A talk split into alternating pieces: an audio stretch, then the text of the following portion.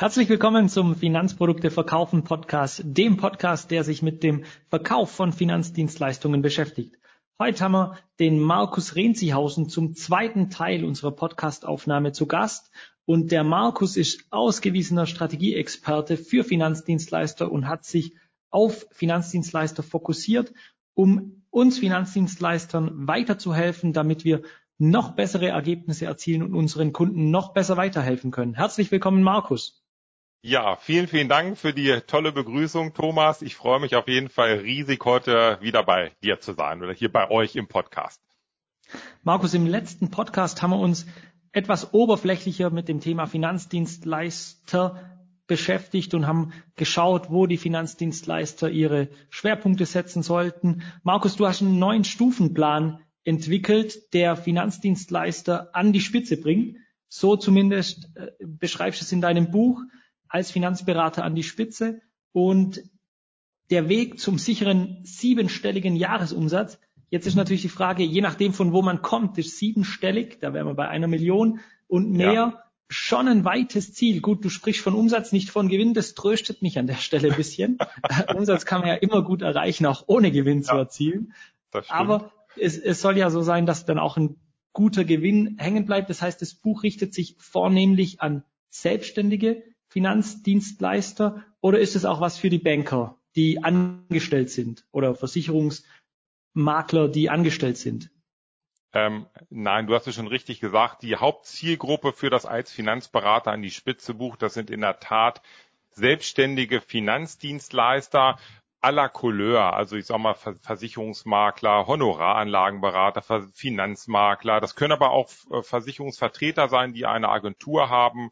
Aber es ist schon entscheidend, dass die Personen schon auch eine gewisse Handlungsfreiheit und einen Handlungsspielraum haben bei der Strategieentwicklung. Daher richtet sich das wirklich eigentlich hauptsächlich an die Selbstständigen, also an die Unternehmer bei uns in der Branche. Ist ja klar, als Angestellter kann ich nicht zu meinem Chef gehen und sagen, ich berate ab morgen so und so, sondern ich habe ja eine gewisse Auflage durch mein Kreditinstitut, wie Prozesse ja abzulaufen haben, beziehungsweise auch welche Kundengruppe mir zugeschlüsselt wurde. Vielleicht gibt es innerhalb von der Bank oder dem Kreditinstitut eine gewisse Möglichkeit der Spezialisierung, allerdings oft dann eben durch einen Stellenwechsel. Ich kenne das durch meine Tätigkeit bei der, äh, bei der Sparkasse, wo ich zwölf Jahre war. Da war man dann normaler Berater, dann war man gehobener Berater, dann war man Berater für Unternehmenskunden, für Firmenkunden, für Geschäftskunden und hatte dann über diesen Beraterstatus eben seine Kunden zugeschlüsselt, konnte aber natürlich nicht selber entscheiden, ich mache jetzt innerhalb meiner Kunden nur noch die und die Kunden. Genau, ja, genau. Und das ist schon sinnvoll, wenn ich da die volle Freiheit habe, meine eigene Unternehmensstrategie zu entwickeln. Das geht halt als Unternehmer, als selbstständiger Finanzberater perfekt. Und ja, das können wir uns vielleicht heute mal so ein bisschen anhand dieses Neun-Punkte-Plans anschauen. Genau, auf den wollte ich auch eingehen. Nicht minder in eigenem Interesse, weil ich an mir auch immer wieder, ich habe das Buch, glaube ich, schon zum vierten oder fünften Mal durchgearbeitet, immer wieder Punkte erkenne, an denen ich selber auch noch arbeiten kann. Und darum freue ich mich, dass ich heute ganz intensiv mit dir da eintauchen kann. Ja, perfekt. Und da vielleicht noch die kleine Ergänzung. Das ist ja gerade das Tolle an diesem neuen Stufenplan. Im Grunde sind das auch nicht irgendwelche ganz neuen, bahnbrechenden Erfindungen oder Themen, die ich da beschreibe, sondern ähm, Themen, die wir alltäglich als Unternehmer in der Herausforderung haben. Und auch ich arbeite an diesem neuen Punkteplan permanent und äh, entwickle halt mein Unternehmen ja auch weiter. Und so ist das eigentlich eine Story, dass man permanent wachsen kann, sich entwickeln kann und einfach ein tolles Unternehmerleben führt. Ich hab, ich, mir, mir ist das erst vor kurzem so bewusst geworden. Ich war letzte Woche in Wien im Urlaub und wir waren in der spanischen Reitschule, weil meine zwei Mädchen sich für Pferde so arg interessieren und haben da eine Vorführung oder ein Training angeschaut. Und mhm. die brauchen sieben bis zehn Jahre, bis die das Pferd auf dem Niveau haben, damit es dann tatsächlich auch auftreten kann. Und wenn man, und, und der Reiter natürlich auch diese Entwicklung mitmacht mit dem Pferd. Und da sieht man, wie lange man an etwas arbeiten kann bis es dann einen Status von Perfektion erreicht. Und darum glaube ich, hilft es immer wieder, wenn man den Prozess von neuem durchläuft und weiter an sich optimiert und arbeitet. Gehen wir jetzt aber mal rein in die neuen Stufen. Welche neuen Stufen sind es, Markus, die ich beachten sollte als Finanzberater? Ja, ähm, ich will es vielleicht noch mal so ein bisschen, damit es ein bisschen leichter verständlich ist. Es sind drei Ebenen. Also im Grunde sprechen wir erstmal darüber, dass der Finanzberater sich ein strategisches Fundament baut, wirklich ein starkes Fundament. Und das sind die ersten drei Stufen, dass er einen klaren Fokus hat, erstmal, wo die Reise hingehen soll, mit welchen Kernkunden er dieses Ziel, was er sich äh, überlegt hat, erreichen möchte. Und das dritte dann, welches eigentlich sein Wettbewerbsvorteil ist, sein exklusiver Nutzen oder seine Leistung. So, das sind so die ersten drei Stufen das strategische Fundament, wie beim Hausbau. Da braucht es ein ordentliches Fundament, damit das Haus später auch ordentlich und lange Bestand hat und steht. Ähm, ja, und darauf aufbauend geht es dann eigentlich in den nächsten drei Stufen um die Umsetzung. Denn ich habe zwar eine tolle Strategie, aber die bringt mir natürlich nichts, wenn ich nicht in die Umsetzung komme. Also sprechen wir jetzt hier Stufe 4 von der Plan. Also regelmäßig überlegst du dir, welches die wichtigsten Prioritäten für dich sind. Dann geht es in die Stufe 5, dein persönliches Wachstum. Das, das, ganze Leben ist auf Wachstum programmiert und natürlich auch alle Finanzberater, alle Unternehmer können an sich arbeiten und sich weiterentwickeln. Und die Stufe 6 ist so der, der Expertenstatus, den viele anstreben, um ganz einfach super wertvoll beim Kunden angesehen zu sein. So, also haben wir dann die ersten drei Stufen, das strategische Fundament. Dann die nächsten drei Stufen, da haben wir also die nachhaltige Umsetzung. Und jetzt kommen die letzten drei Stufen und das ist dann das dynamische Wachstum, wo viele Berater hinwollen. Offline-Marketing, Online-Marketing und Mitarbeiter. Die drei Stufen sind das dann noch. Und ja, so ist dann eigentlich alles komplett. Ich habe mein strategisches Fundament, was super stark ist, komme super in die Umsetzung und zum Schluss das dynamische Wachstum über die drei genannten Stufen. So funktioniert's. Beginnt allerdings, wie du schon erwähnt hast, mit dem Thema Fokus. Ja, genau. Was verbirgt sich da dahinter? Es ist ja so, dass wir nicht einen Mangel an Chancen und Möglichkeiten haben in unserer Welt, sondern eher das Gegenteil ist der Fall. Jeden Tag aufs Neue prasseln so viele Informationen und Chancen auf uns rein, dass wir gar nicht so richtig wissen, was wir jetzt tun sollen. Das heißt, wir sind, wir haben den Fokus oftmals nicht. Wir reagieren nur als Berater und machen einfach das, was gerade auf uns reinpasselt, äh, reinprasselt. Es kommt vielleicht eine E-Mail vom Kunden, ich beantworte. Ein Kunde ruft an, ich gehe ans Telefon. Es kommt eine WhatsApp-Nachricht, okay, ich schreibe die WhatsApp zurück. Und so geht dann Tag für Tag Woche für Woche einfach ja, vorüber und am Jahresende wundert man sich dann, dass man irgendwie gar nicht so richtig weitergekommen ist. Und mit Fokus, da machen wir eigentlich etwas ganz Einfaches. Wir überlegen uns ganz genau, wo willst du, lieber Finanzberater, eigentlich im Leben hin? Das heißt, wie soll dein finanzieller Erfolg aussehen? Wie soll deine Freiheit sein als Unternehmer und auch dein Status, dein Expertenstatus? So, und wenn das der Berater einmal definiert hat, dann kann er jede Entscheidung, die er danach trifft, abgleichen, ob das zu seiner zu seiner Strategie passt. Und damit bleibt er permanent im Fokus. Also er bleibt permanent bei sich und bei den Dingen, die ihn wirklich weiterbringen. Das ist die Idee, die dahinter steht. Wie könnte so eine Fokusdefinition aussehen von so einem Berater oder hast du ein Beispiel aus deinem Berateralltag? Ja, ich meine, das äh, oftmals ist es ja so, dass viele Finanzberater äh, einen riesen Bauchladen haben ähm, an Produkten oder Produktangeboten und eigentlich auch jeden Kunden bedienen. Und im Fokus kann es schon sein, dass der Berater zum Beispiel sagt, na, eigentlich möchte ich mich auf einen bestimmten Produktbereich fokussieren. Das kann alles sein. Das können vielleicht Kapitalanlagen sein, das können Finanzierung sein, was auch immer, wo gerade vielleicht auch so ein bisschen die, die Leidenschaft und das, die große Expertise des Beraters liegt. Also kann er schon mal einen Fokus haben in einem bestimmten Segment. Und dann kann er sich überlegen, wo er vielleicht so in zehn Jahren stehen möchte finanziell. Vielleicht will er irgendwie 500.000 Euro passive Einnahmen, die jedes Jahr wiederkommen, ohne dass er noch etwas dafür tun muss, dass neue Kunden entstehen. Ähm, und er möchte vielleicht dann in, in zehn Jahren auch einfach sagen, okay, mit 15 Stunden in der Woche ist das Ganze dann aber auch erledigt. Dann, dann habe ich meinen, dass ich sage, das brauche ich, um mein Unternehmen zu führen, mehr nicht.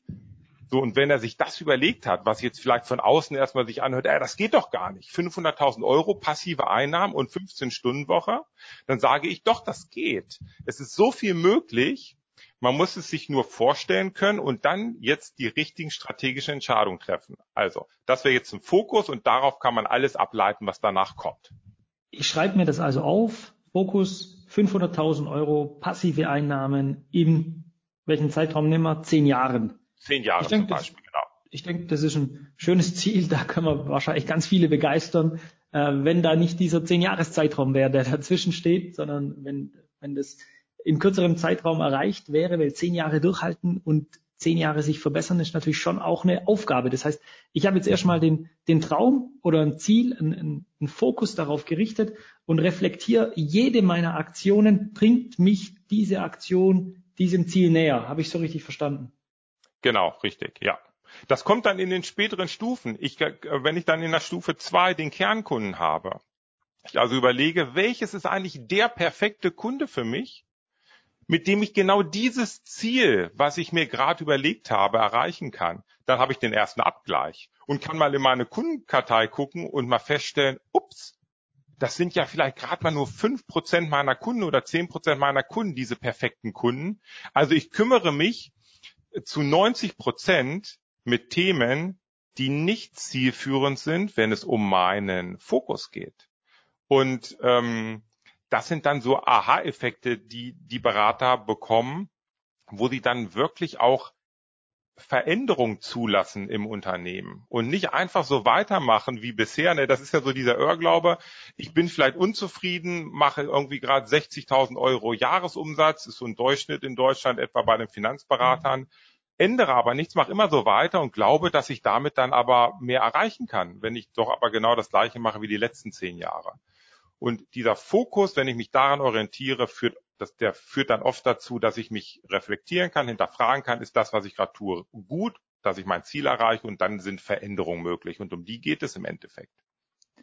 Zu Beginn steht also erstmal eine Rechenaufgabe. Kann ich denn mit meinem jetzigen Verhalten überhaupt meinen Fokus erreichen und mit meinen jetzigen Kunden den Fokus erreichen, wenn ich weiß ich nicht, 500 äh, Kunden betreue, was vielleicht auch so ein Durchschnitt ist oder was sinnvoll überblicken kann an Kunden, ähm, kann ich dann mit diesen 500 Kunden mein passives Einkommensziel von 500.000 Euro erreichen? Würde ja bedeuten, ich muss mit jedem Kunden 1000 Euro passives Einkommen, also wiederkehrendes Einkommen, passiv, das mal dahingestellt, aber wiederkehrendes Ein, wiederkehrende Einnahmen erzielen. Ja. Das wäre ja dann die Rechen, der Recht. Genau. Rechenfall. Ja, ja, genau. Korrekt. Ja. Und das kann, das ist, in der Tat kann ich das hinterfragen, ne? Denn, und es ist aber immer wichtig, dass nicht nur diese Einnahmen, das ist nur eine Dimension. Die zweite wichtige Dimension ist die Freiheit. Denn es kann ja durchaus sein, dass ich jetzt gerade mit, mit, ich sag mal, 500 Kunden ähm, 100.000 Euro Umsatz mache und dann könnte ich ja überlegen, da ist ja ganz einfach. Ich verfünffache einfach meine Kundenanzahl, dann bin ich bei 500.000. Nur dann muss ich wohl feststellen, dass ich mit 2.500 Kunden auf einmal das gar nicht mehr selbst handeln kann. Dann brauche ich wieder Mitarbeiter. Und das sind alles so Themen, die die Berater dann einfach nicht mehr, ja, nicht mehr gemanagt bekommen oder im Alltag einfach darin versinken und, und aufgeben und deprimiert sind. Und ich bin einfach davon überzeugt, dass jeder Unternehmer sich das Unternehmen schaffen kann und kreieren kann und auch das Leben kreieren kann, was er gerne haben möchte. Und dazu braucht es halt eine gute Strategie. Und da fangen wir einfach unten mit dem Fokus, Kernkunde und dann halt diesem Leistungsversprechen an. Wenn wir jetzt von wiederkehrenden Einnahmen sprechen, dann fallen ja einige Produkte schon raus, die das gar nicht bieten. Es gibt ja nur bestimmte Sparten, wie zum Beispiel Sach oder Investment, die auf dieses Ziel einzahlen würden. Würde ich dann alle anderen Sparten ausklammern, weil die nicht funktionieren? Naja, ich glaube, es ist gar nicht so, dass nur gewisse Sparten möglich sind. Vielleicht, wenn ich den Gedankengang habe, was bezahlt mir der Produktgeber an Provision? Aber ich kann natürlich auch einen Schritt weiter denken und mir überlegen, naja, wenn ich als Experte für meine Kunden eine besonders gute und hochwertige Dienstleistung habe, warum soll der Kunde denn mich nicht dafür bezahlen? Teilweise natürlich auch monatlich. Und das sind einfach Modelle, die wir dann durchdenken und die wir ja auch schon in der Realität mit Beratern umgesetzt haben, wo es dann äh, wieder manchmal sogar völlig egal ist, welche Produktsparten angeboten werden oder vermittelt werden, weil sich der Berater einfach vom Kunden bezahlen lässt. Und dann geht die Rechnung ja relativ einfach. Wenn ich 500.000 Euro genau. jährliche Einnahmen ja. erzielen will und ich habe 500 Kunden in der Betreuung, dann müsste ich mit jedem Kunden oder sollte ich mit jedem Kunden eine Honorarvereinbarung schließen über 1000 äh, Euro und ich habe mein Jahresziel nachhaltig und auch im kommenden Jahr, ohne dass ich neue Kunden akquiriere, gut, vielleicht fällt der eine oder andere raus, ähm, wieder erreicht. Das wäre genau. ja so die einfache Rechnung. Absolut. Einfache ja. Rechnung, aber jetzt kommen wir beim strategischen Fundament zu einem ganz entscheidenden, nämlich der dritten Stufe. Wir haben ja gerade Stufe 1 Fokus, Stufe 2, welches ist jetzt der richtige Kunde, der mich dahin bringt? So, und jetzt sagst du, na gut, die Rechnung ist ganz einfach, 500 mal 1000. Aber jetzt kommt die dritte Stufe strategisch. Warum sollte der Kunde mir 1000 Euro zahlen im Jahr? Also, was ist der Nutzen, den ich liefere? Was ist mein Wettbewerbsvorteil? Und wenn ich das strategisch gut rausarbeite, dann ist da wirklich keine Grenze gesetzt. Und dann ist es im Prinzip ein ganz einfaches Rechenbeispiel. Wie findet diese Herausarbeitung statt? Ähm, also das hat viel mit dem Berater zu tun. Also ähm, wir machen das so im Coaching, dass ganz einfach, dass wir zusammen schauen, was für Kunden hat der Berater? Welche Kompetenzen hat der Berater? Wie sieht eigentlich sein Beratungskonzept aus? In der Regel haben die Berater schon ähm, eine Idee, wie das Konzept aussieht und wie die Wettbewerbsvorteile aussehen, aber es ist nie definiert. Und es ist auch nie abgeglichen, ob dieses Beratungskonzept oder diese Wettbewerbsvorteile auch wirklich von Interesse sind für diesen bestimmten Kernkunden. Und das gleichen wir einfach ab. Das sind einfach Gespräche und wir haben da natürlich so ein paar Tools, das sind Arbeitsblätter, immer ganz einfach kreiert, eine DIN A4-Seite und mit diesen Arbeitsblättern und den entsprechenden, ich sag mal, Video-Hinweisen, die es dazu gibt, schafft es jeder Berater wirklich sein strategisches Fundament zu erstellen. Um das jetzt nochmal auf die Ebene runterzubringen, was würde ich als Berater machen? Ich setze mir dieses Ziel, 500.000 Euro passive Einnahmen. Ich definiere meinen Kernkunden dadurch. Mhm. Kunden, die bereit sind, 1000 Euro für eine Finanzplanung zu zahlen. Ich wende mich vielleicht an Gesellschafter, Geschäftsführer, denen ich, die ich unterstütze bei der Ausfinanzierung ihrer Pensionsversprechen oder sowas ähnliches. Und versuche dann dieses Nutzenversprechen so zu kreieren, dass ich den Kernkunden, den ich habe, einen Mehrwert biete gegenüber den anderen Beratern, die sich ja auch eventuell auf diese Kundengruppe spezialisiert haben oder sich am Markt zumindest mal befinden. Wie, wie könnte dieses ja. Nutzenversprechen sich unterscheiden von anderen Beratern? Das unterscheidet sich immer. Wir haben ein Modell dafür. Das nennen wir Modell 1339 und ähm, das nutzen wir, um dieses einzigartige Beratungskonzept mit jedem Berater zu erstellen. Und in diesem Modell definiert der Berater, ich sage mal, alle oder er beantwortet alle Fragen, die sich ein potenzieller Kunde stellt. Denn die Kunden fragen sich, warum soll ich bei dir Kunde werden? Das ist die erste Frage. Die zweite Frage dann, wie sieht's denn genau, wie läuft das jetzt genau bei dir in so einer Zusammenarbeit? Und die dritte Frage sind dann die entscheidenden konkreten Tätigkeiten, die der Berater tut. Und das ist oft mit Vorteilen versehen, wie gerade das Beispiel von dir, vielleicht die betriebliche Altersvorsorge auf neue Füße stellen, Steuern optimieren oder ich sag mal Risikorenditepotenziale optimieren, was auch immer. Also ich beantworte mit diesem Modell eigentlich alle wesentlichen Fragen und das kann ich sichtbar machen, egal ob in einer eins zu eins Offline-Beratung oder auch über Zoom, wo, wir, wo der Berater dieses Modell nutzen kann, im Zoom-Call als Beispiel oder im Video-Call, um dem potenziellen Kunden, ich sag mal, sein einzigartiges Konzept zu zeigen und ihn in seine Welt reinzuholen. Das ist die Idee, die wir damit verfolgen. Ich mache mich also wertvoller für den Kunden, indem ich sein Problem lösen kann und das nach außen hin eben darstelle und mich als in, in dem Moment ja schon als Experte positioniere, der ja. ich da bin, weil ich das Problem des Kunden bis ins kleinste Detail durchdacht habe. Ja, absolut. Die, genau. Ähm, in diesem Modell lösen wir die drei Hauptprobleme des Kernkunden. Aber das ist das, was du gerade schon auch erwähnt hast. Ne? Der Berater überlegt sich, wer ist der Kernkunde, also den, den ich haben möchte, was sind seine drei Hauptprobleme, die ich lösen kann. Und darauf ist dann dieses Konzept ausgerichtet. Und damit hat er Wettbewerbsvorteile, weil er wirklich schon jetzt ganz, ganz früh als Experte wahrgenommen wird von diesem bestimmten Kunden. Zumindest mal hat er das für sich definiert. In was will ich Experte sein?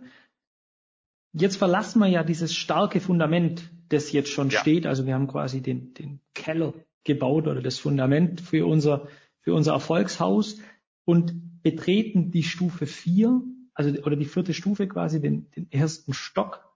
Ja. Genau. Der Plan heißt diese der Plan. Stufe. Ja. Hinter der Plan, ähm, da geht es jetzt um die Umsetzung. Denn ich hatte ja schon eingangs erwähnt, das strategische Fundament ist ganz toll, aber wenn da keine Steine drauf gebaut werden und kein Dach drauf und ne, also dass das Haus fertig ist, dann bringt dir die Bodenplatte auch nichts oder der Keller. Also jetzt geht's wirklich um die Umsetzung und das ist ein ganz einfaches Modell. Auch hier ist es so, in der Regel ist es so, dass viele Menschen, viele Berater, die ich kenne, viel zu viele To-Dos auf der Liste haben. Ich habe sogar mal in, meine, in meinem Podcast, in dem als Finanzberater in die Spitze Podcast eine Folge gemacht, schmeiß eine To-Do-Liste weg, so ein bisschen provokant. Denn ewig lange To-Do-Listen bringen nichts. Da sind oft nur unwichtige Themen drauf, sie sind demotivierend und man stellt irgendwie fest, oh, ich schaffe das alles gar nicht. Und bei der Plan gehen wir jetzt einmal im Quartal her und suchen das wichtige Projekt, die wichtige Priorität, die eine, die dem Berater jetzt einen großen Schritt weiterbringt, um seinen großen Ziel ein Stück näher zu kommen. Und durch diese starke Fokussierung wieder auf dieses eine Thema fällt es viel, viel leichter in die Umsetzung zu kommen. Ich habe dann nur noch eine Aufgabe und immer 100, die ich vor mir herschiebe, ja. beziehungsweise ich habe wahrscheinlich schon die anderen 100 Aufgaben auch, die ich bewältigen muss, aber mit der Fokus liegt auf der einen Aufgabe, die ich unbedingt schaffen muss bis zum nächsten Call mit dir oder bis zum Ende des Quartals? Ja, das ist genau, das ist eigentlich aufs Quartal ist das äh, betrachtet. Und genau, das ist diese eine Priorität, die jetzt im Fokus steht, die den Berater einfach ein ganzes Stück weiterbringt. Und natürlich hat jeder Finanzberater noch ganz, ganz viele andere Aufgaben. Aber hier sprechen wir in der Regel vom Tagesgeschäft. Und bei der Plan wird eine Priorität sich herauskristallisieren, die nicht Tagesgeschäft ist, sondern die eine Weiterentwicklung des eigenen Unternehmens darstellt. Kannst du mal ein Beispiel geben für so eine Aufgabe? Was kann man sich darunter vorstellen? Ach, das kann was ganz Einfaches sein. Es gibt nach wie vor noch viele Finanzberater, die keine Internetseite haben, keine Website. Und jetzt könnte das zum Beispiel ein Projekt sein, weil wir haben jetzt ja das strategische Fundament festgelegt und wissen jetzt, welchen Kernkunden wir erreichen wollen und welchen Nutzen wir haben für diesen Kernkunden. Und jetzt könnte ein Quartalsprojekt sein, das alles auch in dieser digitalen Visitenkarte, also in der Website, vernünftig abzubilden. Und ähm, ja, das ist dann halt so ein Drei-Monats-Ziel. Man kann sich komplett darauf konzentrieren, gegebenenfalls passende Dienstleister suchen und ähm, ja, dann ist es nach drei Monaten wahrscheinlich auch erledigt. Gibt es da immer nur strategische Aufgaben oder gibt es auch operative Auf oder operative Tagesaufgaben bei der Plan oder bewege ich mich immer nur auf der strategischen Ebene? Also ähm, ich bewege mich in der Regel auf der strategischen Ebene, dass ich die Prioritäten festlege, aber natürlich bedeuten diese, ich sag mal, bedeutet diese Priorität auch, dass ich das in meinen Tagesablauf irgendwo integriere.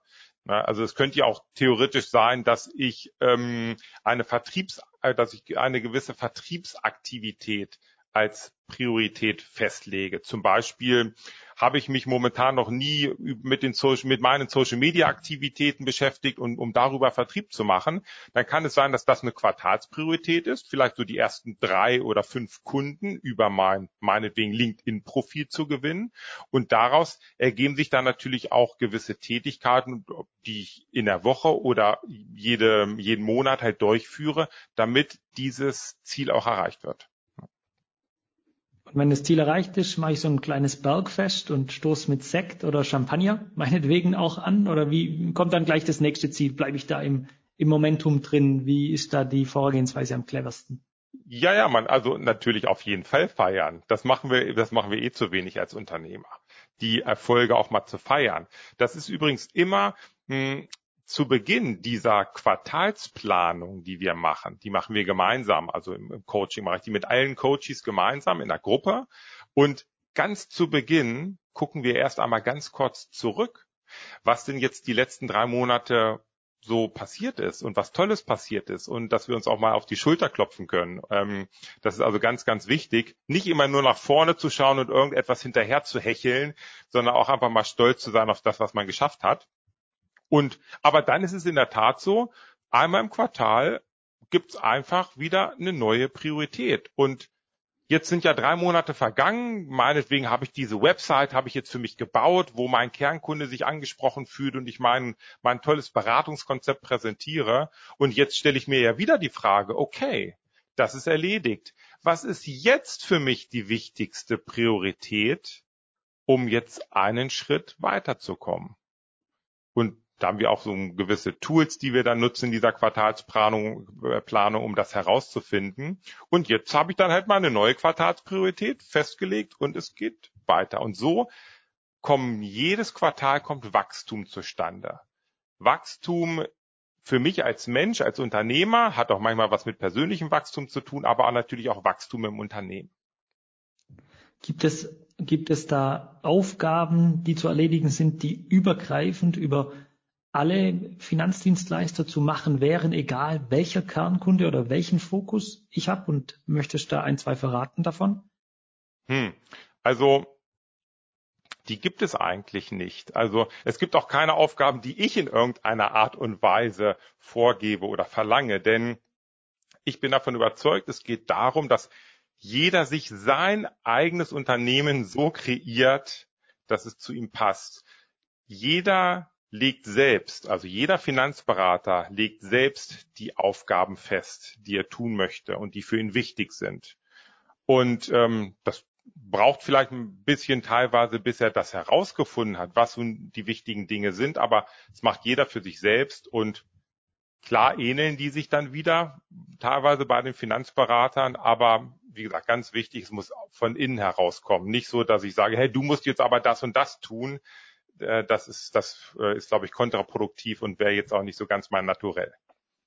Ich glaube, die intrinsische Motivation obliegt ja jedem schon von allein, der einmal in ja. dein Programm kommt und zum Zweiten sagt, ich habe jetzt meinen Kernkunden, ich habe ja einen Kunden ausgewählt, um den ich mich gern kümmern will, dem ich weiterhelfen will, weil ich es einfach gern machen will. Und ich habe ein Nutzenversprechen, hinter dem ich 100 Prozent stehe. Und ich glaube, der Plan, das öffentlich zu machen und mich und mein Unternehmen voranzubringen, ist ja dann eine logische Schlussfolgerung dieser Leidenschaft, die aus zwei und drei ja. schon resultiert. Ich, ich würde mich ja selber bremsen, wenn ich da nicht aktiv das nach vorne bringen will. Ja, absolut. Aber das ist genau das, was ich immer wieder von Finanzberatern höre, dass gerade diese Motivation und auch dieser Spaß bei der Arbeit und beim Unternehmersein, dass dieses Brennen in den Augen, was vielleicht viele haben, wenn sie sich selbstständig machen oder als sie sich selbstständig gemacht haben, dass das verloren geht, weil auf einmal so viel kommt und sich so viel anhäuft und man so viele Dinge machen muss, die, die man eigentlich gar nicht machen möchte. Aber sie sind einfach nur mal da und müssen gemacht werden. Und die Idee bei der Strategie ist jetzt genauso, wie du es beschrieben hast, sich davon zu befreien sich mit den Kunden und den Dingen zu beschäftigen, die einem gut liegen, wo man Spaß dran hat und dann läuft vieles von ganz alleine. Jetzt habe ich diesen Plan, habe meine Quartalsziele, bin da regelmäßig im Selbstcontrolling oder in der Gruppe mit dir im Controlling und schaue, dass ich diese Ziele ganz systematisch abarbeite, um einfach weiterzukommen. Und das ist ja immer nur eine einzige Aufgabe, die ich schaffen muss. Scheint ja nicht viel zu sein für ein Quartal habe ich ja Zeit, um das zu lösen, aber diese eine Aufgabe, die muss ich dann halt auch schaffen, weil mich die ja dann am extremsten, falls es das Wort gibt, äh, weiterbringt. Ja. Das, genau, der nächste ja. Punkt ist ja dann persönliches Wachstum. Was verstehst du darunter? Genau. Ich will die zwei Sachen mal zusammenfassen. In jetzt, wir haben jetzt gerade der Plan gehabt und jetzt kommen zwei Stufen in diesem, in diesem Umsetzungsbereich persönliches Wachstum und Expertenstatus, also Stufe 5 und 6. Und es ist so, man hat sich so ein strategisches Fundament überlegt und jetzt überlegt man sich mal so die Quartalsprioritäten. Und dadurch, dass das keine Alltagsgeschäfte sind, sondern neue Dinge, die entwickelt werden müssen, ist es automatisch so, dass die Finanzberater persönlich wachsen. Die bekommen zusätzliches Know-how. Oftmals auch das Mindset, also wirklich so die Glaubenssätze, die sie haben, die ändern sich grundlegend, werden auf einmal viel positiver und man, viele bekommen viel mehr Selbstbewusstsein für die tägliche Arbeit. Und das ist so alles rund um dieses persönliche Wachstum. Allein das Coaching-Programm dient natürlich schon ganz viel diesem persönlichen Wachstum. Man entwickelt sich einfach als Mensch, als Unternehmer weiter. Und das Ziel in dieser Stufe 6 ist es dann im Prinzip, diesen Expertenstatus immer weiter herauszuarbeiten. Und das passiert dadurch, dass Quartalsprioritäten umgesetzt werden, die die Kernkunden toll finden, die für die Kernkunden ganz wichtig sind. Und ja, so passiert das dann, dass ich in der Umsetzung regelmäßig einmal im Quartal die wichtigste, das wichtigste Thema umsetze, mich persönlich weiterentwickle und diesen Expertenstatus immer, immer, immer stärker spiele. Und dadurch kann mir kein Finanzberater mehr so schnell das Wasser reichen, weil ich einfach für diesen bestimmten Kernkunden so unendlich wertvoll bin. Bei persönlichem Wachstum tragen wir mit unserer Finanzprodukte Verkaufen Akademie ja auch dazu bei, dass die ja. Themen Bedarfsanalyse, Einwandbehandlung, Abschlusstechniken besser werden und die Beratung an sich einfach nochmal wertvoller für den Kunden wird, weil ich eben das Gespräch besser führen kann. Was sollte ich darüber hinaus noch machen? Welche Bücher sollte ich lesen? Welche Seminare sollte ich besuchen, um beim persönlichen Wachstum voranzukommen? Hm. Ähm, ist natürlich jetzt immer so ein bisschen, also auch sehr individuell. Also vielleicht eine natürlich eine kleine Werbung in eigener Sache. Natürlich das als Finanzberater in die Spitze Buch. Der sichere Weg zum siebenstelligen Jahresumsatz. Sicherlich eine gute Wahl. Hier beschreibe ich ja diesen neuen Stufenplan. Ähm, dann habt ihr ja auch zwei ganz tolle Bücher äh, geschrieben, die dem Finanzberater helfen, ganz einfach in dieser, ja, in diesem persönlichen Wachstum sich zu entwickeln. Du hast es gerade erwähnt. Und sonst ist es wirklich super, super, ähm, ich sag mal, individuell, welche Bücher gerade weiterhelfen. Denn es hat viel mit der, mit der aktuellen Situation zu tun, wo ich bin. Ich glaube, vielleicht kennst du es auch. Es ist sogar so, dass wenn man ein Buch, du hast gerade gesagt, du hast mein Buch schon viermal gelesen und ich wette, du hast jedes Mal andere Dinge mitgenommen, weil du einfach in einer anderen Situation gerade warst. Und äh, so geht es mir auch. Deshalb ja, muss man da im Einzelfall schauen, was hilft, ob es eher etwas zum Thema Fokus ist, ne, dass man nicht so abgelenkt ist oder ob man vielleicht eher was liest in, in Richtung auch Digitalisierung, Online-Marketing, wo sich viele mit beschäftigen. Also wirklich individuell zu sehen. Ich denke, die Literatur, die man lesen sollte oder die Seminare bieten sich einem schon an oder drängen sich einem schon auf. Einmal in, in dem fachlichen Bereich, in dem man sich ja weiterentwickeln will, um eben den Nutzen noch mehr zu erhöhen, aber dann gibt es auch viel Themen um einen herum, die, die ja sich auch schon aufdrängen. Wie mache ich noch besseres Marketing? Was hat es mit den Social Media Sachen auf sich? Wie kann ich mich da verbessern? Und so gibt es ja aus jedem Punkt, den, den man jetzt aufgelistet hat in deinem neuen Stufenplan oder in unserem Verkaufsprozess, Themen, an denen man arbeiten will, wenn man denkt, hier bin ich noch nicht bei 100 Prozent und jeder kann ja für sich schon mal, wenn er, wenn er sagt, wie gut bin ich denn als Experte positioniert auf einer Skala von eins bis zehn und ich gebe eine Zahl an, die geringer ist als zehn, also perfekt positioniert, dann gibt's ja schon Bücher, die mich da wieder weiterbringen. Oder wie weit bin ich im Thema ähm, Management für meine kleine Firma ja. drin? Eins bis zehn bin ich nur auf der fünf, was kann ich noch verbessern? Und dann informiere ich mich, wie ich Prozesse besser aufbaue. Also ich hangel mich dann immer an so einer Skala entlang und sage, wo bin ich auf dem geringsten Niveau? Aber was würde mich denn weiterbringen? Was kann ich abgeben? Was kann ich noch dazu lernen an den einzelnen Punkten? Und versuche dann eben in dem Bereich mich persönlich weiterzuentwickeln und dann an dieser Situation zu wachsen. Beim Expertenstatus verrätst in deinem Buch schon ein, zwei schöne Punkte, finde ich, auf die man gut eingehen kann. Einmal Experte zu werden, indem man Fachartikel in Magazinen veröffentlicht, die der Kernkunde, den ich habe, liest. Wie komme ja. ich daran an solche Artikel? Wie schaffe ich es, dass, dass ich die veröffentlichen darf? ähm, ganz, ich habe es ein ganz gutes Beispiel gerade. Der Matthias ist ähm, auch einer aus dem, ähm, aus dem Coaching, der akademische Heilberufe berät. Und er äh, publiziert äh, teilweise im Niedersächsischen Ärzteblatt oder auch in so einer Apothekerzeitung und er hat einfach den Chefredakteur angerufen und äh, Vorschläge gemacht, was er denn schreiben könnte. Also das ist so der direkte Weg. Einfach mal anklopfen und mh, hm, auf Augenhöhe fragen und seinen Nutzen präsentieren. Da vielleicht nur mal ein ganz kurzes Thema dazu. Wir, wir sind als Finanzberater äh, sehen wir uns oftmals oder machen uns oftmals selbst viel zu klein. Vielleicht hat es was damit zu tun, dass wir in einer Branche arbeiten, die uns, wo uns immer, ich sag mal, vorgehalten wird, dass wir zu den unbeliebtesten Berufen zählen. Aber das, was wir tun, ist so unendlich wertvoll für unsere Kunden. Wir brauchen uns nicht zu verstecken. Wir sind nicht weniger wert als andere professionelle Berufe oder Berater. Und ich glaube, mit diesem Selbstverständnis einfach mal anklopfen an der Redaktion, ähm, den Nutzen präsentieren und lieb und nett fragen. Und vielleicht wird's ja dann etwas. Die zweite Möglichkeit wäre, ein Buch zu schreiben. Ja, genau. Das ist, ein Buch ist eine wahnsinnige Visitenkarte. Du äh, wirst es selbst kennen. Ich kenne es auch aus eigener Erfahrung und mit den Finanzberatern, mit denen ich zu tun habe, die ein Buch geschrieben haben oder gerade schreiben, da ist es ähnlich. Das ist einfach nach wie vor wahnsinnig wertvoll. Man wird ja als schon als Experte wahrgenommen oder eher als Experte wahrgenommen. Jetzt muss natürlich der Inhalt passen des Buches. Also das muss auch schon wirklich Sinn ergeben und, und, und toll sein und gut sein, was da drin steht. Aber ich glaube, jeder Berater hätte das Zeug dazu, ein Buch zu schreiben zu seinem einzigartigen Beratungskonzept oder zum bestimmten Kernthema, was er vielleicht in der Beratung hat. Und wer da Lust zu hat, für den ist das wirklich eine tolle Sache. Und ich glaube, den Expertenstatus schlechthin erreicht man, wenn man als Speaker auftritt, auf einer, einer man ist spezialisiert auf Bäcker meinetwegen und hat bei der Bäckerinnung dann einen Auftritt als Speaker zum Thema Altersvorsorge für Bäckermeister, Meisterinnen. Ja. Ähm, ich glaube, das ist so der, der Ritterschlag dann noch für den Expertenstatus. Wie siehst du ja. das? Ich weiß es nicht, ob es der Ritterschlag ist.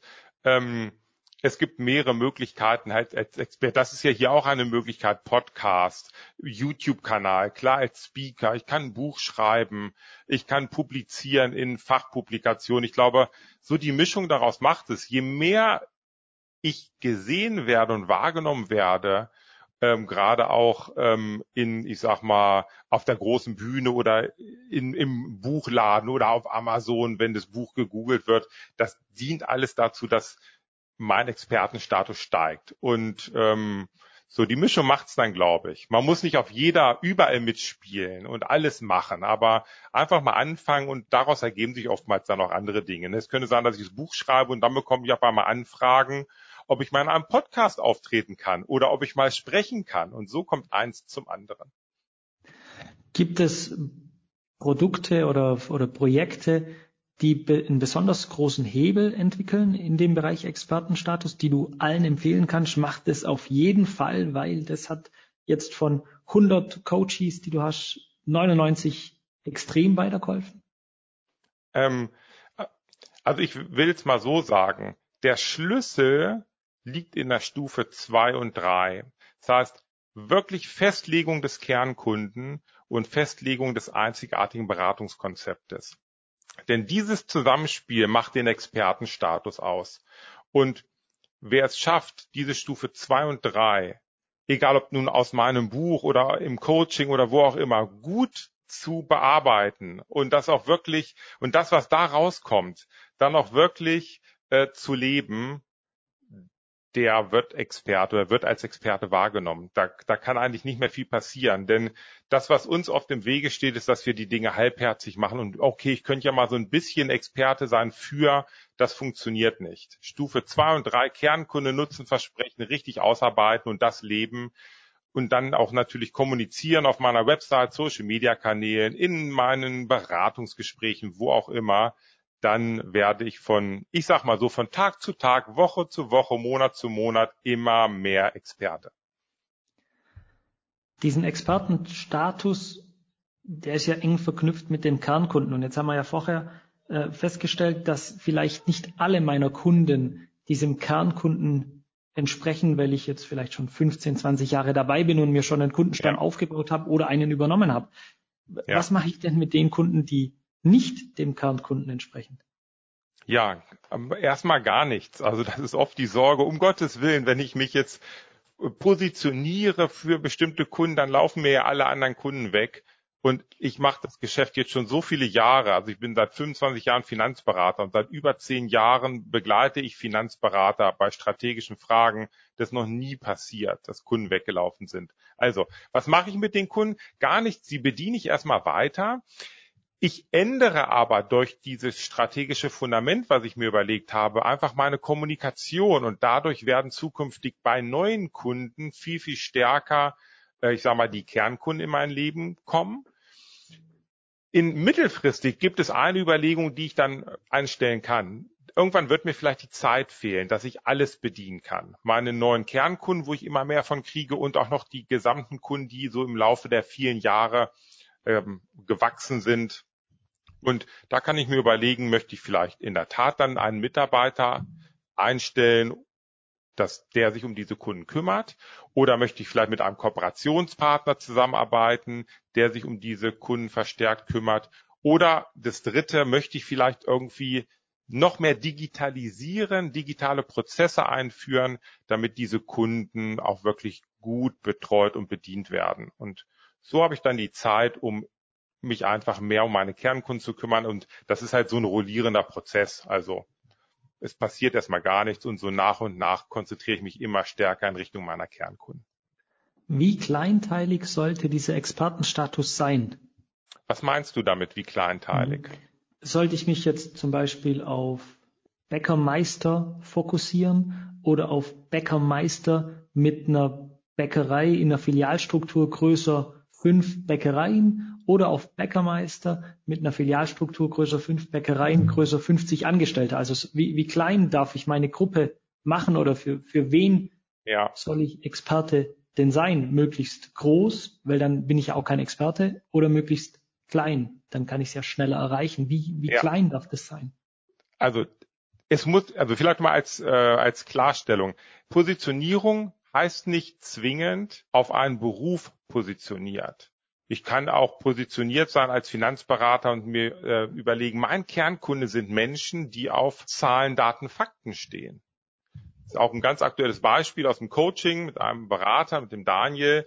Der hat sich auf die Menschen fokussiert, die auf Zahlen, Daten, Fakten stehen. Und so ist auch seine Kommunikation ausgerichtet. Also das vielleicht nochmal so als Klarstellung. Es heißt nicht automatisch Berufspositionierung. Und ich sag mal, die kann so kleinteilig sein, dass noch genügend da sind. Also wenn ich irgendwann so spitz werde, dass ich feststelle, davon gibt's nur 1000 Menschen in Deutschland, dann bin ich wahrscheinlich etwas zu spitz. Das heißt, so spitz, dass genügend da sind, dass der Markt auch groß genug ist und idealerweise so spitz, dass ich über die digitalen Medien diese Menschen auch erreiche. Also wir nehmen das Beispiel, diesen Bäckermeister, finde ich den eigentlich? Also finde ich den vielleicht über die Social Media Kanäle oder kann ich den irgendwie ausfindig machen? Dann wäre es eine gute Positionierung, wenn es auch genug davon gibt. Finde ich den irgendwie nicht so richtig, weil er nicht so richtig greifbar ist, dann sollte ich nochmal überlegen, denn Skalierung hat schon auch heute und auch in der Zukunft viel mit digitalen Prozessen zu tun. Das heißt, die Spezialisierung auf Fußballspieler, die beim FC Bayern München in der A-Mannschaft spielen, wäre zwar leicht aufzufinden, aber schwierig daran zu kommen? Ja, natürlich ist es ist eine ganz, ganz äh, spitze Zielgruppe. Wobei auch hier habe ich ein gutes Beispiel im Coaching, nämlich äh, ein Berater, die in der Tat sich auf Profisportler speziell Profifußballer. Dann sprechen wir also von der ersten, zweiten, dritten Liga. Und das sind dann etwas über 1000, äh, ich sag mal, Spieler, also so von der Zielgruppe her. Das ist schon wahnsinnig eng. Ist natürlich über viele Jahrzehnte gewachsen, dieses Geschäft so dass es auch funktioniert. Aber wenn ich jetzt heute hergehe und ich habe jetzt vielleicht einen Spieler, den ich bekommen habe mal irgendwo, der ist in meinem Kundenstamm und ich überlege jetzt, oh, ich will eigentlich nur noch Spieler von dieser Mannschaft haben, ähm, ja, da muss man mal gucken, ob da der Zugangsweg passt und ob diese äh, Spezialisierung nicht vielleicht etwas zu eng dann gewählt ist. Ich brauche also eine, eine, eine breitere Gruppe und ich kann ja wieder, so haben wir es ja vorher gemacht, in den ersten zwei, drei Schritten einfach rechnen, was ist denn mein Ziel, was will ich erreichen, ja. wie viele brauche ich da dazu, mit welchem Nutzen, den ich anbieten kann, um eben dieses finanzielle Ziel zu erreichen. Vielleicht reicht ja schon eine Person in einer Art Family Office oder sowas, wenn einer 100 Millionen bei mir in die Anlage bringt, dann reicht vielleicht der eine einzige auch Natürlich. zeitlich schon ja. für das Management. Absolut der reicht, ähm, kenne ich sogar einen Berater, ein Family Office. Man muss sich halt dessen bewusst sein, dass man eine gewisse Abhängigkeit hat. Ja klar, das funktioniert. Ne? Das, das Spiel ist ja immer das Gleiche. Ne? Möchte ich jetzt äh, 10.000 Kunden haben, wo mir jeder irgendwie vielleicht 50 Euro bringt? Ne? Oder nehme ich irgendwie 500 Kunden, wo mir jeder 1000 Euro bringt? Und das ist und dazwischen ist natürlich auch noch viel Spielraum, aber ich kann natürlich auch theoretisch sagen, ich hole mir einen Kunden, der mir 500.000 Euro im Jahr bringt. Also das hat viel damit zu tun, was wirklich funktionieren kann und realistisch ist. Und das merken die Berater aber selbst relativ schnell.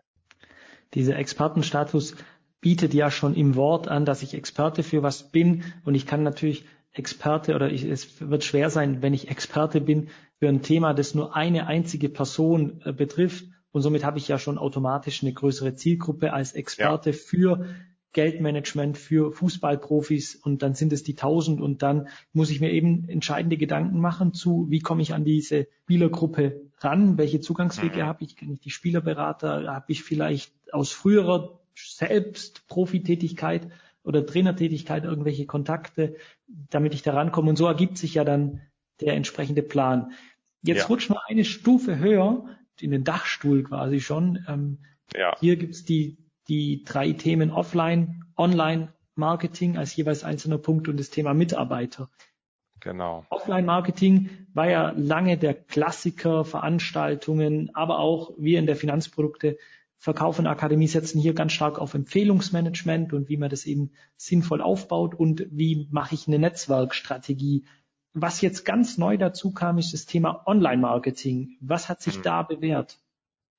Wow, also Online-Marketing ist natürlich das, wo am liebsten jeder Berater rein möchte. Ne? Also irgendwie eine tolle Online-Strategie, dass jeden Tag so fünf Leads im E-Mail-Postfach reinstrudeln, die rufe ich an, die sind begeistert und ich kann die abschließen. So funktioniert es aber leider nicht dadurch, dass der Markt so hart umkämpft ist. Und hm, Vielleicht hier nochmal eine kleine Warnung auch für die Zuhörer. Wenn ihr in Online-Marketing reingeht, tut ihr euch einen riesengroßen Gefallen, wenn ihr erst euer strategisches Fundament, also die ersten drei Stufen erledigt, nämlich wen wollt ihr eigentlich online erreichen und welchen Wettbewerbsvorteil habt ihr.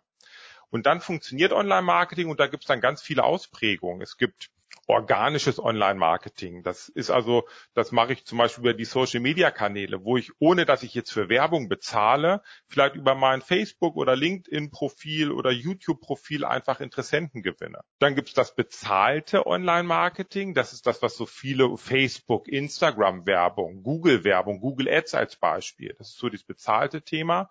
Und ein dritter großer Bereich, der immer mehr an Bedeutung gewinnt, ist so dieses Thema Suchmaschinenoptimierung, auch SEO genannt, wo ich gucke, dass ich mit meinen Inhalten, wenn jemand bei Google sucht, möglichst, ich sag mal, ganz weit oben in der Trefferliste bin, im Idealfall auf der ersten Seite angezeigt werde. Und dann bekomme ich darüber halt Besucher. Und dann liegt es natürlich daran, wie gut ich die konvertiere im Endeffekt. Man sagt ja so, die ersten drei Anzeigen bei YouTube, also organische Suchtreffer, vereinen 80 bis 90 Prozent der Klicks auf sich. Wer blättert schon auf Seite zwei? Ich muss also da rankommen, durch Suchmaschinenoptimierung, gute Artikel, ähm, oft gefunden werden, dass die Menschen lange ja. auf meiner Seite bleiben. Dann spült mich Google oder die Suchmaschine eben ähm, schneller nach oben und ich bekomme wieder mehr Traffic auf die Seite, was ja dieses Suchen wieder noch mehr begünstigt und irgendwann hat man diesen Tipping Point erreicht und dann läuft's von alleine und man ist ganz schwer von dieser Position zu verdrängen. Wie lange mhm. ist der Weg dahin, auf die erste Seite zu kommen? Also in, in diesem SEO-Marketing kann das schon eine ganze Weile dauern. Es gibt da Tools, ähm, SEMrush als Beispiel oder von Citrix. Das sind Tools, wo man mal analysieren kann für bestimmte Keywords, wie hart umkämpft ist der Markt gerade Und für manche Keywords ist das einfacher und für manche schwieriger. Vielleicht kann ich ein Beispiel machen. Wenn ich jetzt das Keyword vielleicht habe oder ich habe die Idee, ich bin im Bereich der privaten Krankenversicherung unterwegs und möchte da möglichst weit nach vorne. Und ich habe nur private Krankenversicherung. Wenn das jemand eingibt, möchte ich auf die erste Seite kommen. Dann wird der Berater feststellen, dass es ein relativ hart umkämpftes Keyword ist. Da wird es schwierig sein oder es wird länger dauern, dass ich ganz weit vorne lande. Wenn ich dann aber vielleicht so etwas habe wie, ich sag mal, Vermögensverwalter in Göttingen, das ist jetzt ein Keyword, was viel weniger umkämpft ist, wird natürlich auch weniger gesucht, aber da wird es mir sehr, sehr einfach fallen, auf der ersten Seite zu ja, gelangen und da zu erscheinen. Und das ist dann einfach so ein Stück weit diese Keyword-Recherche, die man dann im SEO-Bereich macht und guckt, welche sind die sinnvollen Keywords, zu denen ich gefunden werden möchte. Welcher Markt im Online-Marketing ist denn noch nicht heiß umkämpft? Ich will ein bisschen darauf raus, dass ja dieses ähm, Suchmaschinenoptimierung, das gibt's jetzt schon eine Weile lang, aber das ist ja durch die äh, Corona-Pandemie und ähnliches in den letzten, sag ich mal, fünf, sechs Jahren erst so richtig ins Laufen kommen. Davor mhm. gab's das noch nicht, wenn ich beobachte, was es jetzt an YouTube-Kanälen gibt. Jeder hat einen eigenen Podcast, jeder hat fast schon einen YouTube-Kanal, jeder ist auf LinkedIn, Facebook, Xing und dergleichen vertreten. Was ist das nächste, Markus? Wo muss ich jetzt sein, damit ich jetzt schon einen Vorsprung habe für in zwei, drei, vier, fünf Jahren, wenn dann alle anderen da drauf springen? Hm. Ich glaube, die Frage ist eine andere. Man muss nämlich zwei Dinge unterscheiden. Wir haben jetzt gerade im Online-Marketing darüber gesprochen, wie bekomme ich Traffic, also wie bekomme ich Besucher, zum Beispiel durch organisches Online-Marketing, bezahltes Online-Marketing oder diese Suchmaschinenoptimierung. Das bringt mir Besucher auf meine Website oder auf eine bestimmte Landingpage. Viel interessanter ist jetzt die Frage, das ist nämlich das zweite wichtige Element im Online-Marketing, wie konvertiere ich denn jetzt diesen Besucher dass der wirklich seine Daten hinterlässt und ich dann ein Gespräch, also ein Interessentengespräch führen kann. Und das vernachlässigen viele Berater, diese, diese Konvertierungstools. Und, oder sie setzen nur auf ein Tool, was oftmals ein bisschen schwierig ist am Anfang, ne? indem ich einfach alle Leute auf meine Website hole und da steht jetzt, wenn du, wenn sie Lust haben, hinterlassen sie doch ihre Daten und wir telefonieren mal. Aber das ist eine so große Hürde als als kalter Besucher, es besteht noch keine Beziehung, dass ich gleich mal eine Telefonnummer hinterlasse, dass es Sinn machen kann, vorher andere Konvertierungstools zu nutzen. Das kann sein, dass ich vielleicht mein Buch anbiete, was er sich hier bestellen kann. Oder eher, ich mache einmal in der Woche einen Live-Workshop zu einem bestimmten Thema, wo sich die Person anmelden kann. Oder die kann sich vielleicht ähm, ähm, auch zu einem richtigen, äh, ich sag mal, Workshop anmelden oder einfach nur mal eine Checkliste irgendwo runterladen. Das sind nach wie vor alles Konvertierungstools, die ich nutzen kann, um diese Besucher, die ich mir teilweise teuer einkaufe, auch wirklich zu konvertieren und so langsam anzuwärmen und an mich zu gewöhnen. Und ich glaube, da liegt erstmal das Aller, Allerwichtigste, bevor ich jetzt nach neuen Traffic-Quellen suche, dass ich erstmal schaue, wie kann ich sehr gut konvertieren. Wenn man sich das durchrechnet, was so ein neuer Kunde kostet an Aufwand, äh, Homepage erstellen, Homepage Pflege sind ja gleich 10.000 Euro weg. Und ja. wenn man dann keinen einzigen darüber gewinnt oder nur einen, dann hat dieser Lead ja diese 10.000 Euro gekostet, was ja schon ein Wahnsinnsbetrag ist. Drum ist diese Konvertierung natürlich entscheidend. Und die Frage stellt sich, wie viele Kunden kommen an? Und die zweite Frage, wie viele davon habe ich nachher in meiner Kundenliste tatsächlich ja, drin. Und absolut. dieser Weg von Besucher auf der Homepage zu Kunde über Funnels und dergleichen aufzubauen, macht ja absolut Sinn, damit der Kunde eben von diesem kalten Kunden, wie man in dieser SEO-Branche oder in der, in der Online-Branche sagt, zu einem warmen Lead wird, der vielleicht auch gerne von alleine aus anruft und sagt, jetzt bin ich soweit, jetzt habe ich Bedarf an genau der Beratung. Ja, absolut. Und hier muss ich jetzt vielleicht nochmal eine Warnung aussprechen. Ich habe es auch schon mal in einem Podcast gemacht. Vorsicht Abzocker. Es ist leider so, dass viele Social-Media-Agenturen da draußen werben und sagen, hey lieber Finanzberater, komm her, ich sorge dafür, dass du jeden Tag ein, zwei, drei Neukunden gewinnst. Und das kostet teilweise Hölle viel Geld. Und ich habe so viele Berater am, an der Strippe in Zoom-Calls, im Coaching, die total deprimiert sind, weil sie irgendwie 10.000 Euro bezahlt haben und nicht ein einziger Kunde ist gekommen. Und es ist immer wieder das gleiche Thema. Die bekommt zwar Traffic, weil darauf, ich sag mal, ist die, stützt sich die Agentur auch, dass sie Traffic holen, zum Beispiel über bezahltes Facebook-Marketing. Aber es hapert immer an der Konvertierung. Das heißt, hier ist der Knackpunkt und der wichtigste Hebel, um wirklich erfolgreich Online-Marketing äh, durchzuführen. Die Konvertierung der Besucher zu einem Interessenten. Und dafür brauche ich ein gutes, starkes, strategisches Fundament. Dann klappt das. Und wenn alles gut läuft, dann kann ich Mitarbeiter anbinden, die dann gewisse Tätigkeiten für mich durchführen, damit ich eben nicht mehr alles selber machen muss, kann ich ja. ein paar Sachen auslagern. Und der Mitarbeiter ist aber auch je nach Struktur des Vertriebes gemeint, Mitarbeiter, die quasi auch direkt Kunden beraten, an denen ich dann partizipiere. Und so kann ich mein Unternehmen ja weiter skalieren und einfach wachsen, indem ich Arbeiten delegiere oder automatisiere an elektronische Mitarbeiter oder Mitarbeiter mit ins Boot nehme, an denen ich, an die ich operative Aufgaben und zwar die, die Beratung abgebe und so wächst mein Unternehmen dann entsprechend weiter. Ja, genau. Das ist die Idee. Genau. Und Mitarbeiter sind wirklich alle gemeint. Das kann in der Administration sein, genauso wie im Vertrieb. Und es gibt ein ganz, ganz tolles Buch von Dan Sullivan. Das ist ein kanadischer, ich sag mal, Unternehmercoach. Ich glaube, seit vier Jahrzehnten bereits. Äh, das heißt Who, not How. Und äh, das beschreibt es relativ gut. Wenn man wirklich gut skalieren will und so richtig vorankommen will, muss man sich irgendwann immer wieder die Frage stellen, who, also wer macht das jetzt für mich, anstatt sich die Frage zu stellen, how, wie mache ich das jetzt? Ne, das ist genau dieses Thema Delegieren. Da geht irgendwann kein Weg dran vorbei, hm, wenn man ein tolles Unternehmerleben haben möchte. Ich habe angefangen, eine Not-to-Do-Liste zu führen und da Aufgaben aufzuschreiben, die ich nicht so gern mache oder die ein anderer ja. besser machen könnte und die gebe ich dann immer regelmäßig ab und das macht mir unheimlich viel Spaß. Aber ich habe auch gemerkt, dass jede Aufgabe, die man abgibt, auch eines Prozesses bedarf, wie die Aufgabe denn auszuführen ist, damit am Ende das so rauskommt, wie, wie ich mir das als Firmeninhaber auch vorstelle. Und das verursacht dann zumindest mal einmalig etwas mehr Aufwand, aber künftig dann weniger. Und das muss man ja. immer einkalkulieren, wenn man was abgibt. Ja, aber ist eine gute Idee mit der Not-to-Do-Liste. Gefällt mir. Perfekt. Dann sind wir alle neun Stufen durch. Das heißt, wer jetzt intensiver da reingehen will und als Finanzberater an die Spitze möchte in diesem drei Stufen beziehungsweise neun Punkte Plan, der kann sich bei uns auf der Homepage finanzprodukte-verkaufen.de exklusiv für ein 30 Tage kostenfreies Programm bei dir anmelden, Markus, und 30 Tage kostenfrei reinschnuppern, mhm.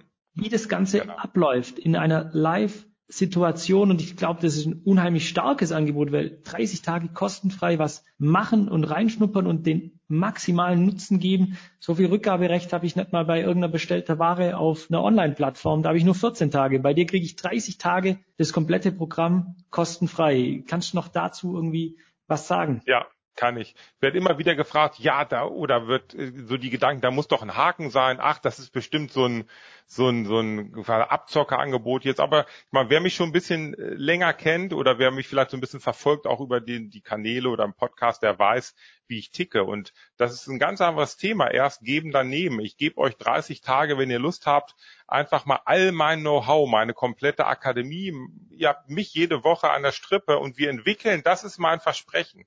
Innerhalb dieser 30 Tage hat jeder von euch auf jeden Fall die ersten drei Stufen für sich bearbeitet und jeder Finanzberater hat dann sein strategisches Fundament. Und dann könnt ihr entscheiden, wie ihr damit umgeht, wie ihr das in die Umsetzung bringt. Das ist so das Versprechen und das machen wir in den 30 Tagen. Ihr lernt ganz, ganz viele andere Coaches von mir kennen in den, in den ganzen Calls, könnt euch miteinander vernetzen und es ist echt eine richtig gute Dynamik, Motivation drin, ganz entspannt, ohne irgendwelche Haken und Ösen. Ja, ich würde mich freuen, wenn der ein oder andere von euch einfach vielleicht in einem der nächsten äh, 30 Tagesprogramme mit dabei ist. Und um das Ganze noch schmackhafter zu machen, wird bis 3. Oktober 2021 das Buch als Finanzberater an die Spitze noch oben draufgelegt. Das heißt, 30 Tage kostenfrei plus Buch als Bonus und der Markus Renzihausen hilft bei allen Fragen, die anstehen mit dem neuen Stufenplan und bringt Finanzberater damit an die Spitze. Vielen Dank, so Markus. Das. Hört das. sich super an. Ja, ja. ich habe zu danken, Thomas.